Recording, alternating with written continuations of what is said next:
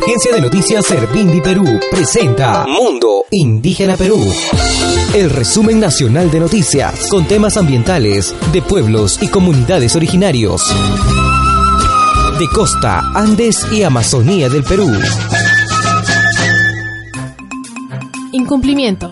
Una reciente sentencia de la Corte Suprema convalidó el incumplimiento del Estado peruano de los acuerdos sobre el primer proceso de consulta realizado en el Perú en el año 2007, mucho antes de la vigencia de la actual ley de consulta. La sentencia se refiere al acuerdo entre indígenas y Estado peruano para crear el Parque Nacional Ichicat-Muja en la cordillera del Cóndor, una región fronteriza con Ecuador. Para el abogado constitucionalista Juan Carlos Ruiz Molleda, el fallo es un retroceso en materia de implementación del proceso de consulta previa. La confianza indígena del pueblo aguajún, que consintió que parte de su territorio se convirtiera en parque nacional, fue traicionada por el Estado peruano, luego que recortó casi la mitad del área protegida para cederlo a favor de concesiones mineras. Al no ajustarse a derecho, la decisión suprema socava la legitimidad del Estado y la confianza de los indígenas, y anticipa futuras violaciones al derecho a la consulta por parte del gobierno, observó Ruiz Molleda.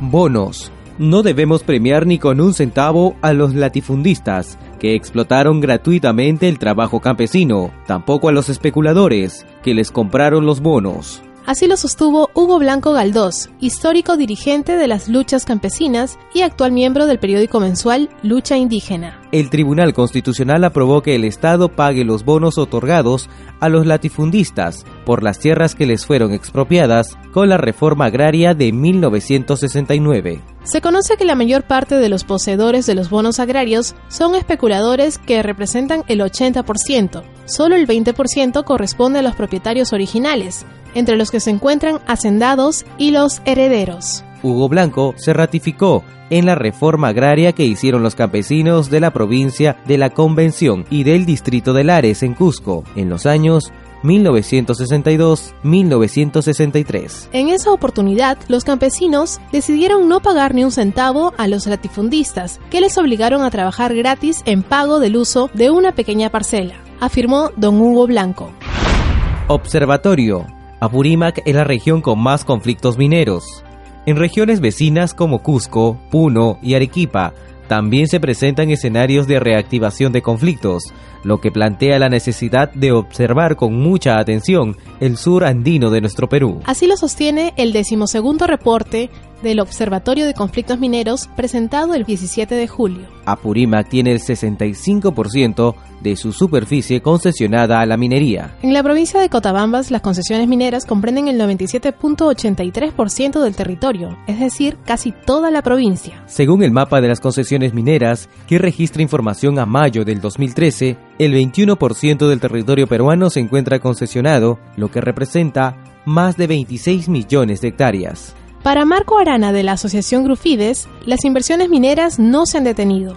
Por el contrario, el gobierno de Ollanta Humala ha superado con creces las inversiones si se le compara con el crecimiento del boom minero durante el periodo del expresidente Alan García. Contaminación. La Asociación Interamericana para la Defensa del Ambiente, AIDA, criticó la decisión del Ministerio del Ambiente de ampliar el plazo para que las empresas a cargo de refinerías cumplan el nuevo estándar de calidad ambiental. El decreto ley 006 del Ministerio flexibiliza la obligación a las empresas que a partir de enero del 2014 están obligadas a reducir de 80 a 20 microgramos por metro cúbico la emisión de dióxido de azufre en las zonas urbanas. La obligación se estableció hace cinco años y hubo tiempo suficiente para que las empresas se adecúen señaló la asociación AIDA. La medida favorece directamente a las empresas como Southern Perú, que ha contaminado durante décadas el ambiente con su refinería en la ciudad de Hilo. También a la empresa Doran en La Oroya, una de las 10 ciudades más contaminadas del mundo. Respetos, guardan respetos la Asociación Interétnica de Desarrollo de la Selva Peruana rechazó que el Ministerio de Ambiente pase por alto la representatividad de las organizaciones indígenas nacionales al organizar un taller en Yurimaguas sobre el plan de inversión forestal. El viceministro Gabriel Quijandría reconoció el error pidió disculpas y aseguró que este tipo de inconvenientes no se repetirá. Finalmente se acordó que el ministro, en coordinación con las organizaciones indígenas AIDESEP y CONAP, estarán a cargo de la organización y convocatoria de los talleres participativos a nivel regional y nacional.